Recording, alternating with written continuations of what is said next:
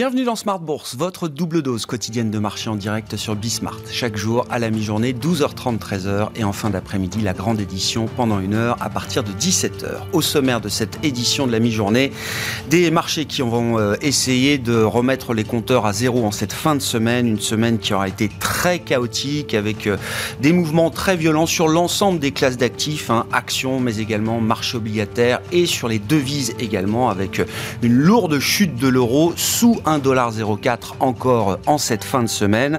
Euh, des mouvements effectivement très très violents qui euh, laissent un sentiment quand même de désordre dans les marchés aujourd'hui, quand bien même on voit un rebond assez significatif à mi-séance pour les indices européens et un CAC 40 qui revient sur le niveau des 6300 points. Les infos clés de marché à suivre dans un instant avec Alix Nguyen. Et puis euh, deux invités pour nous accompagner pendant cette demi-heure. Charles-Henri Dovini, le président de la Fédération des investisseurs individuels et des clubs d'investissement qui sera avec nous comme une fois par mois. Le sujet ce mois-ci euh, pour Charles-Henri, c'est comment augmenter la part de financement en fonds propres pour les entreprises européennes, pour les entreprises françaises, sachant que ce sont des entreprises qui sont euh, plutôt euh, tournées vers le financement par la dette. Hein. C'est une caractéristique européenne qu'on retrouve évidemment sur le marché français. La Commission européenne prépare un projet de directive qui pourrait permettre de rééquilibrer les sources de financement en Europe. Nous en en parlerons dans quelques minutes. Et puis l'autre invité qui a marqué euh, la semaine hein, sur le front des opérations de marché à la Bourse de Paris, l'arrivée d'un SPAC européen coté donc désormais dans le domaine de la santé. Nous serons avec l'un des cofondateurs de ce SPAC et euh, directeur général également de la société d'investissement Eurocare qui est à l'initiative de ce SPAC. Le SPAC s'appelle Eureking et c'est Rodolphe Besserve qui sera avec nous en plateau pendant cette demi-heure.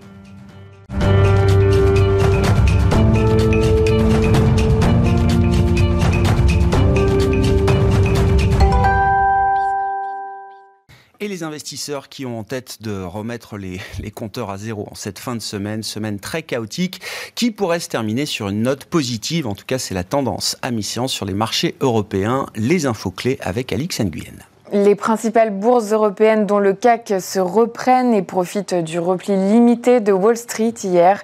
Il y a aussi les nouvelles réconfortantes en provenance de Chine, où les responsables politiques ont évoqué une possible levée partielle des restrictions sanitaires dans les prochains jours.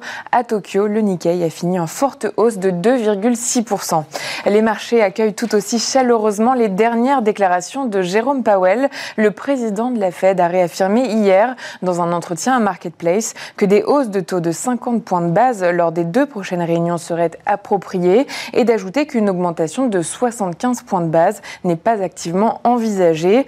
Sont donc relégués au second plan les propos de ce dernier évoquant un atterrissage en douceur de l'économie qu'il serait difficile de garantir.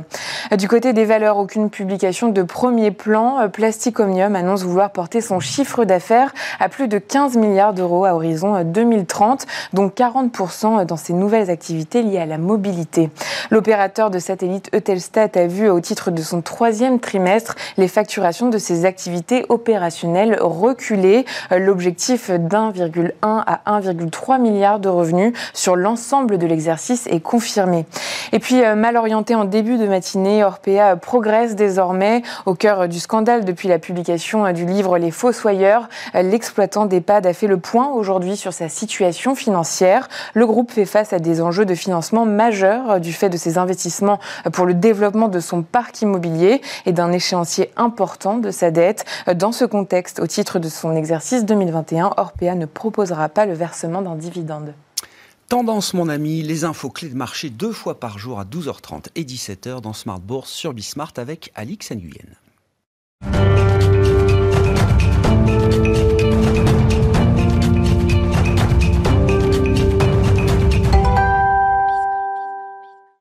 La question du financement des entreprises et la question notamment du financement en fonds propres des entreprises européennes et françaises, c'est un sujet important et c'est Charles-Henri Dovini qui nous en parle ce mois-ci, le président de la F2IC en plateau à mes côtés. Bonjour et bienvenue Charles-Henri.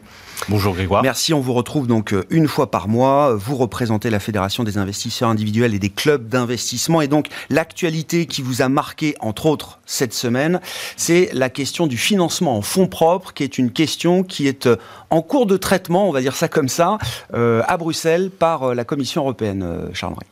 Oui, c'est le financement en fonds propres, c'est quand même mieux que les cryptos. on l'a bien vu cette semaine. voilà, c'est au moins il y a un sous-jacent.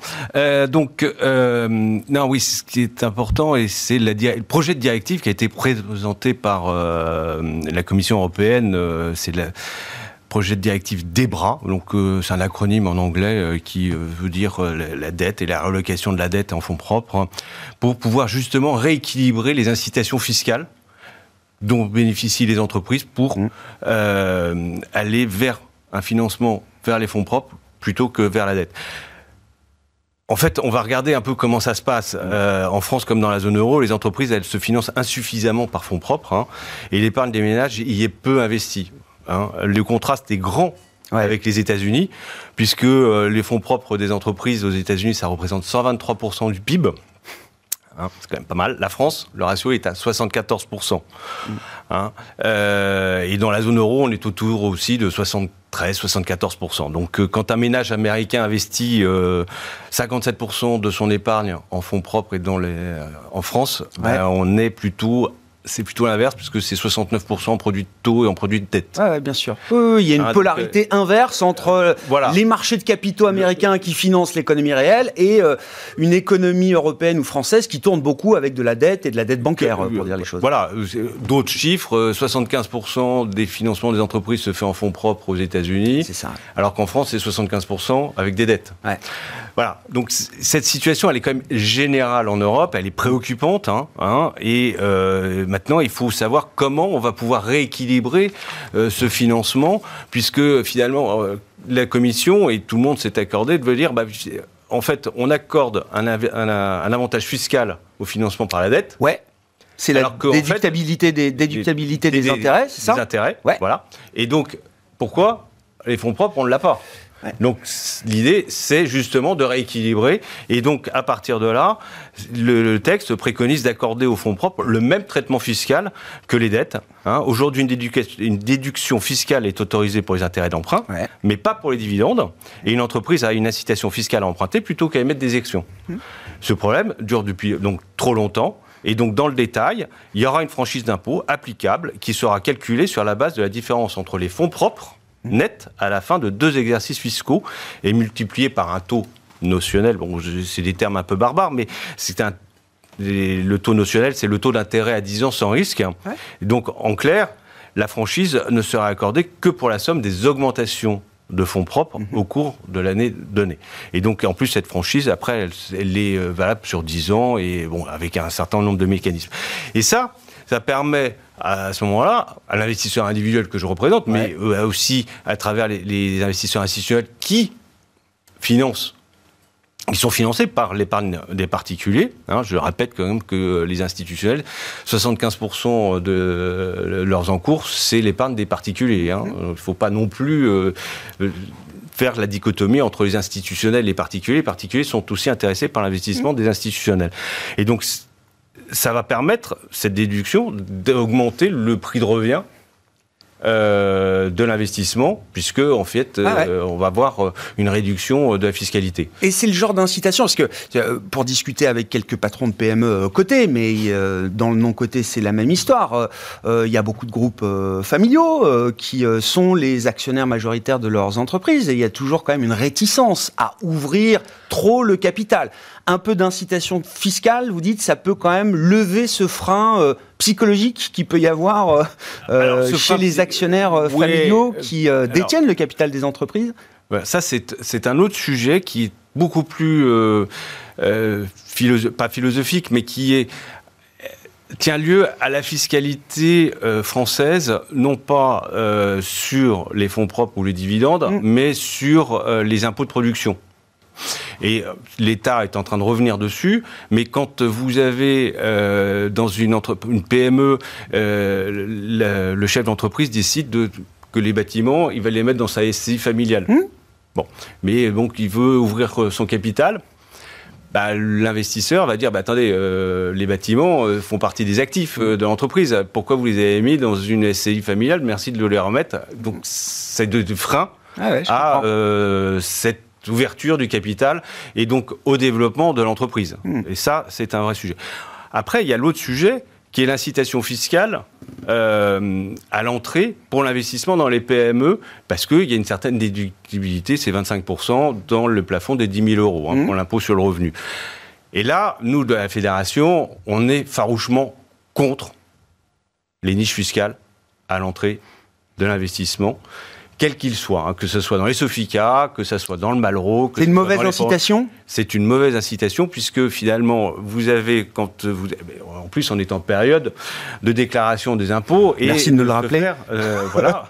et donc là, on va dire, bah tiens, je vais pouvoir réduire mes impôts en mettant un peu d'argent dans le cinéma, dans le Malraux, euh, éventuellement dans une PME, mais les taux sont différents et l'incitation, elle n'est pas la même parce que les plafonds ne sont pas les mêmes. Dans les PME, c'est 10 000 et encore.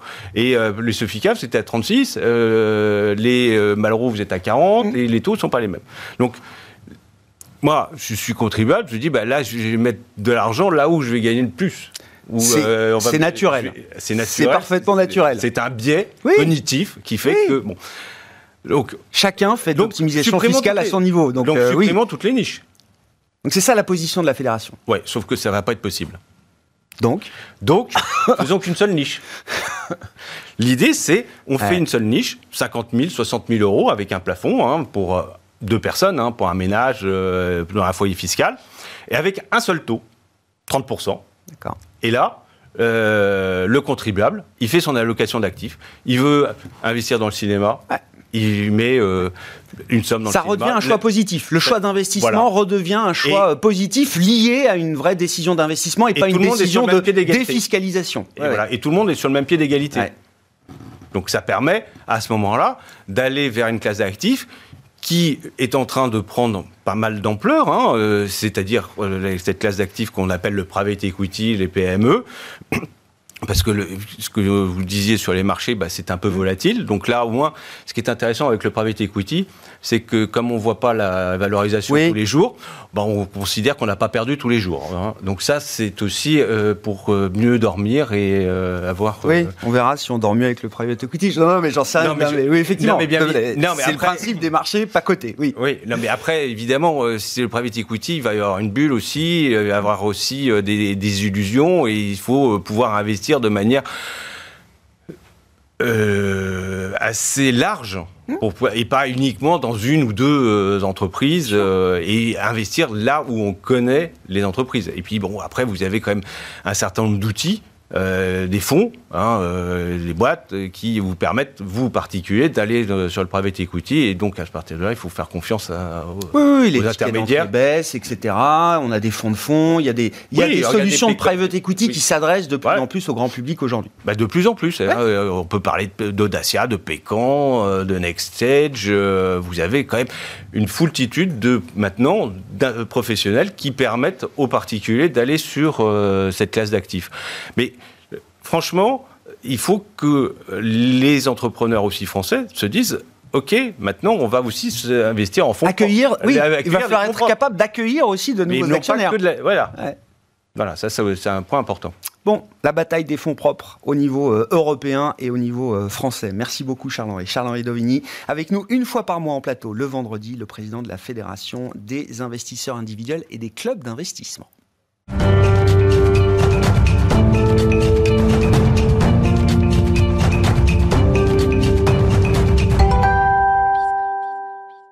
De parler d'investissement avec donc Rodolphe Besserve, je le rappelle, cofondateur de Reking et directeur général de Reker à nos côtés en plateau pour euh, évoquer donc ce euh, nouveau SPAC, premier SPAC européen dédié au domaine de la santé. Rodolphe Besserve, bonjour. Bonjour. Bienvenue. Merci beaucoup d'être d'être avec nous. Donc le, SPAC s'appelle Eureking, vous faites partie des cofondateurs et vous êtes même le, directeur général de la société d'investissement euh, qui sponsorise ce, SPAC. La société s'appelle Eureker. Vous êtes un financier, Rodolphe. Moi, ce qui m'intéresse on va parler évidemment des, marchés que vous euh, ciblez en termes euh, d'acquisition, la santé, mais c'est un peu plus euh, précis encore que, cela. Mais l'outil SPAC, il y a un an, tout le monde pouvait lancer un SPAC. Depuis, le marché a compris qu'il y avait les bons et les mauvais SPAC. Et, je me dis que si vous êtes là aujourd'hui, le véhicule a été coté hier sur Euronext, c'est qu'il y a quand même un niveau de crédibilité assez solide aujourd'hui pour pouvoir engager ce, type de véhicule. Qui a été porté par un enthousiasme sans doute excessif. L'enthousiasme est retombé et donc reste les SPAC les plus solides. On peut le dire comme ça ou pas, Rodolphe ah, J'espère. L'avenir nous le dira, mais effectivement, on a essayé en tout cas de faire les choses différemment et de faire les choses sérieusement. Parce que le, SPAC est en fait un outil un peu hybride justement entre le private equity et le côté. Et nous voyons ça comme un outil de financement et pas comme un produit financier euh, juteux comme ça peut être, euh, comme on a pu l'observer aux États-Unis ou dans d'autres pays. Je pense que l'Europe effectivement a fait ça de manière plus sérieuse. Euh, et en France en particulier, on a un nombre assez restreint de SPAC. Hein. On, a, 6 SPAC aujourd'hui euh, sur la bourse de Paris. Et euh, en ce qui nous concerne, on a voulu en fait porter un vrai projet industriel avec une vision à moyen long terme. Encore une fois, avec le SPAC étant au service de cette vision que l'on a sur un segment qui est très très spécifique. On n'a pas voulu aller sur faire une acquisition sur le domaine de la pharma, ce qu'on voit souvent avec des, des, thèmes qui sont assez vagues. Là, on est sur la construction d'un projet long terme avec une équipe dédiée aussi, et ça, ça nous paraissait clé euh, lorsqu'on a commencé à, dessiner en fait ce projet il y a un peu plus d'un an maintenant. Qu'est-ce qui fait qu'on arrive à, euh, euh, atteindre ce niveau de crédibilité, encore une fois, sans avoir réalisé aucune acquisition? Alors il y a le thème, et on va en parler effectivement, le thème d'acquisition, c'est quelque chose d'important, mais derrière, comment est-ce qu'on arrive à convaincre bah, tous les gens que vous avez pu convaincre hier sur Euronext, Rodolphe Bessard? C'est bah, quoi les qualités d'un d'un bon SPAC bien designé, comme on dit. Voilà. Dans un, dans un marché qui était quand même compliqué, très cette semaine, très compliqué. Euh, et dans un contexte euh, macro qui est aussi pas forcément extrêmement porteur, euh, je pense qu'il a fait la différence, effectivement, la qualité et le sérieux, à la fois de l'équipe dirigeante, on pourra y revenir, et puis du, du sous-jacent, enfin, de ce que l'on veut traiter, et encore une fois, avec une vision à 3-5 ans. C'est-à-dire qu'on ne se dit pas on va sortir là dans, dans 15 mois, qui est l'horizon, qui est la fenêtre d'investissement de notre, notre SPAC, en fait, de dispacking. Hein. On pourra revenir aussi mmh. sur les termes, un peu barbares.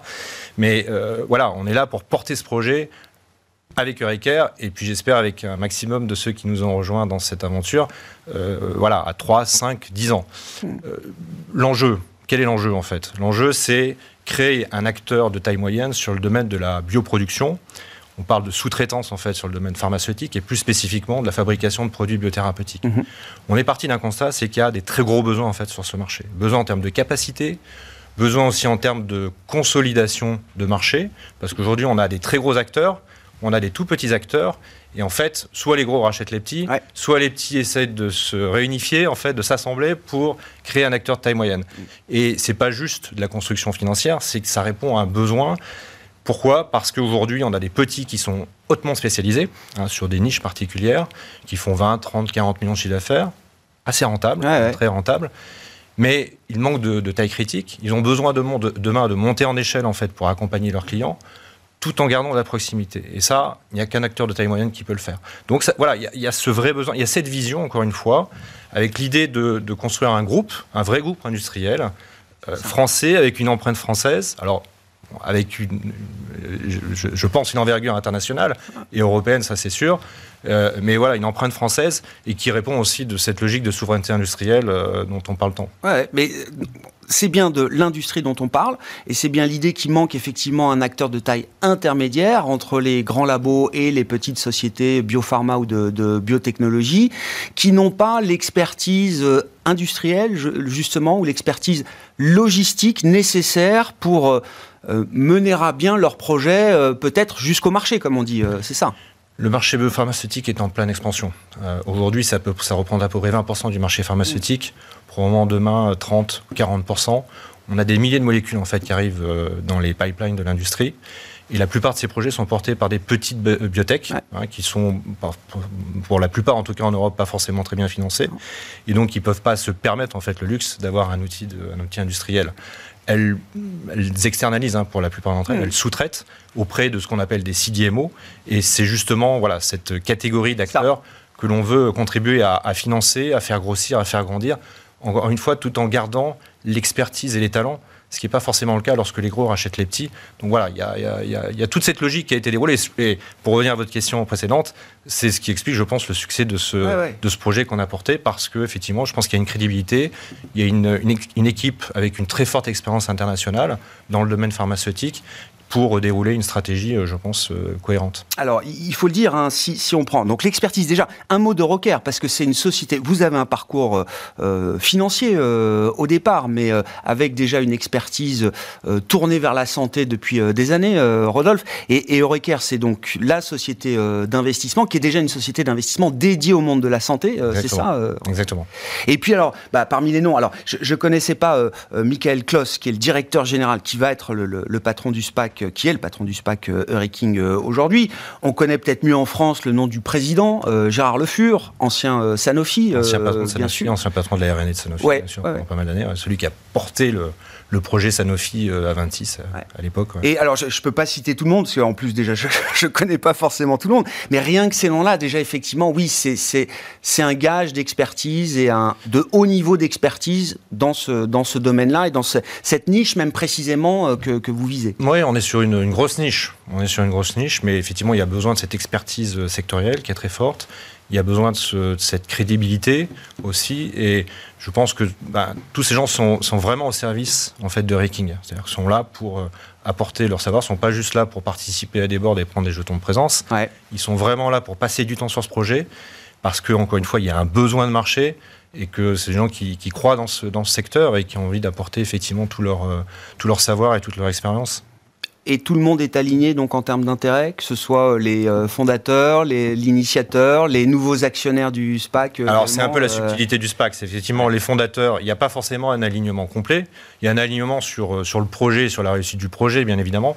Après, il y a des incentives pour ceux qui sont à l'origine du projet et surtout qui portent le risque. Bien sûr. Parce qu'en tant que fondateur, enfin moi je suis fondateur avec les personnes que vous avez citées et puis quelques autres, plus Eureka qui est le premier sponsor et puis à l'initiative effectivement de ce, projet. Eureka est une société récente, hein, c'est une société d'investissement, comme vous le disiez, dans le domaine de la biotech, et qui euh, voit bien justement ce besoin. Parce mhm. investit justement dans des sociétés de biotechnologie qui ont tous, bah, voilà, qui ont toutes besoin effectivement de voir des CDMO émerger. Mais euh, voilà, donc alignement d'intérêt euh, sur la réussite du projet, ça c'est clair. En revanche, il y a des incentives pour les fondateurs parce que le, risque, bah, pour euh, parler souvent, hein, aujourd'hui on met 9 millions sur la table, euh, que l'on perd dans 15 mois si on n'a pas réussi à trouver une cible euh, qui soit acceptée aussi par le, par le marché et par les nouveaux, nouveaux investisseurs qui, qui rentrent. Donc voilà, il y, y, a un risk-reward qui est relativement élevé. Mais on y croit. on va tout faire pour despaquer le plus rapidement possible, mmh. donc faire cette première acquisition.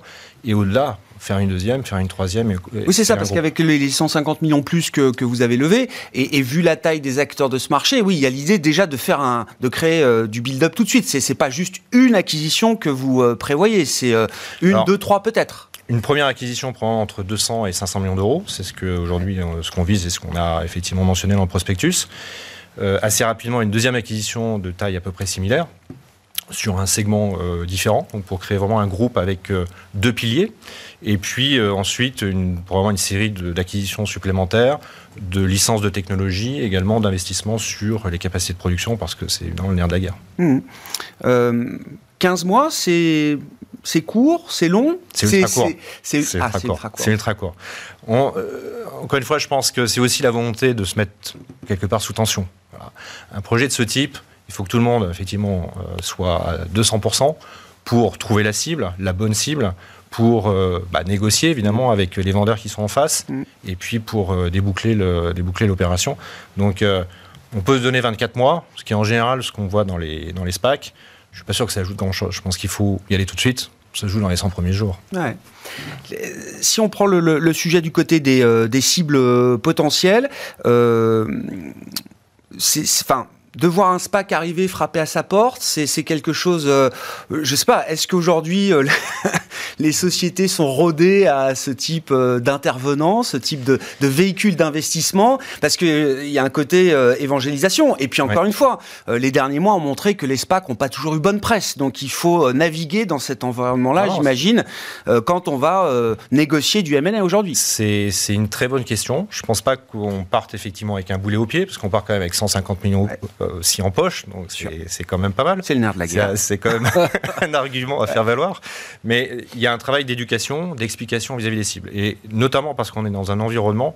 Aujourd'hui, quand on a fait un peu le, mapping sur notre, sur notre segment, on a à peu près une quarantaine de sociétés qui sont potentiellement des, sociétés qu'on pourrait acquérir. On ne va pas euh, attaquer les 40 de front, mais en tout cas au moins une bonne dizaine qui sont dans notre liste cible. Et euh, la plupart de ces sociétés, en fait, c'est relativement récentes, ont 5, 10, 15 ans. Aujourd'hui, font entre 20, allez, 50, 60 millions de chiffres d'affaires. Très forte croissance, très bonne rentabilité, ont été très souvent portés en fait par des actionnaires privés, par des fondateurs, familles ou autres, assez peu par les private equity qui n'étaient pas très présents en fait dans ce domaine-là. Je pense que ça va changer. Hein. Je pense que dans ce, dans ce, mouvement de consolidation qu'on va observer sur le secteur, on verra probablement des, des PE se, se, positionner. Mais aujourd'hui, ce n'est pas, pas réellement le cas. Et c'est vrai que vis-à-vis de, cette typologie en fait, d'actionnaires, il y a un travail d'éducation à faire, ce qu'on a commencé à faire en amont, bien évidemment. Euh, mais euh, voilà, je, je, pense que le... C'est des sociétés qui n'ont qui n'ont pas forcément réfléchi à la bourse, par exemple, euh, au stade de le, où elles en sont de leur développement la, la, plupart d'entre elles sont un peu à un tournant. C'est-à-dire qu'elles ont vécu la période Covid qui a été plutôt positive pour elles, mm. plutôt euh, euh, favorable en, en, ce qu'elles ont apporté en fait pas mal de business, notamment pour les sociétés qui fabriquent des plasmides ou d'autres types de, de, de, de, chaînons en fait dans la, dans la, fabrication mm. en fait du vaccin. mais Aujourd'hui, la plupart d'entre elles ont besoin de réinvestir sur des capacités de production. Euh, certaines aussi, enfin, parmi leurs actionnaires, ont envie de faire du, cash out. On a un moment aussi de, sortir une partie de, leur investissement. Et je pense qu'elles croient quand même très fortement dans le sous-jacent, mmh. hein, qui encore une fois est extrêmement porteur sur le domaine de la biopharma. Donc pouvoir en même temps amener sur la table un montant de cash relativement important sur des sociétés qui se payent quand même assez cher, hein, parce qu'on est sur un secteur défensif, forte croissance top line, euh, des marges qui sont, qui sont élevées. Euh, pouvoir aussi permettre à ceux qui euh, sortent bah, aussi de rester en partie au travers d'une société cotée. Euh, de pouvoir continuer à jouer effectivement ce, player sur la, sur la consolidation. Je pense que tout ça, ça, ça, ça a beaucoup d'intérêt, effectivement. Il y a, euh, je pense qu'il y a beaucoup d'arguments pour ça. Après, ce sera à nous de faire euh, ce travail de conviction auprès des, auprès des cibles, auprès des vendeurs. Mais je pense qu'il y, a beaucoup d'arguments. Et puis, il y a cette flexibilité qu'apporte le SPAC. C'est-à-dire que on est, on est, on est coté et ça nous permet d'aller chercher aussi des, financements supplémentaires. Ça ouvre un panel d'options qui est quand même très très large. Bon, bah voilà, le chrono est lancé donc pour les 15 mois parti. 15 mois à venir, c'est parti. Merci beaucoup Rodolphe Besserve qui était donc euh, avec nous en plateau, cofondateur du SPAC Eureking et directeur général de Reker, euh, société d'investissement euh, qui est également le, sponsor de ce véhicule désormais coté sur le marché parisien. Voilà pour cette édition Smart Bourse de la mi-journée. On se retrouve à 17h pour une nouvelle heure d'émission en direct sur Bismart.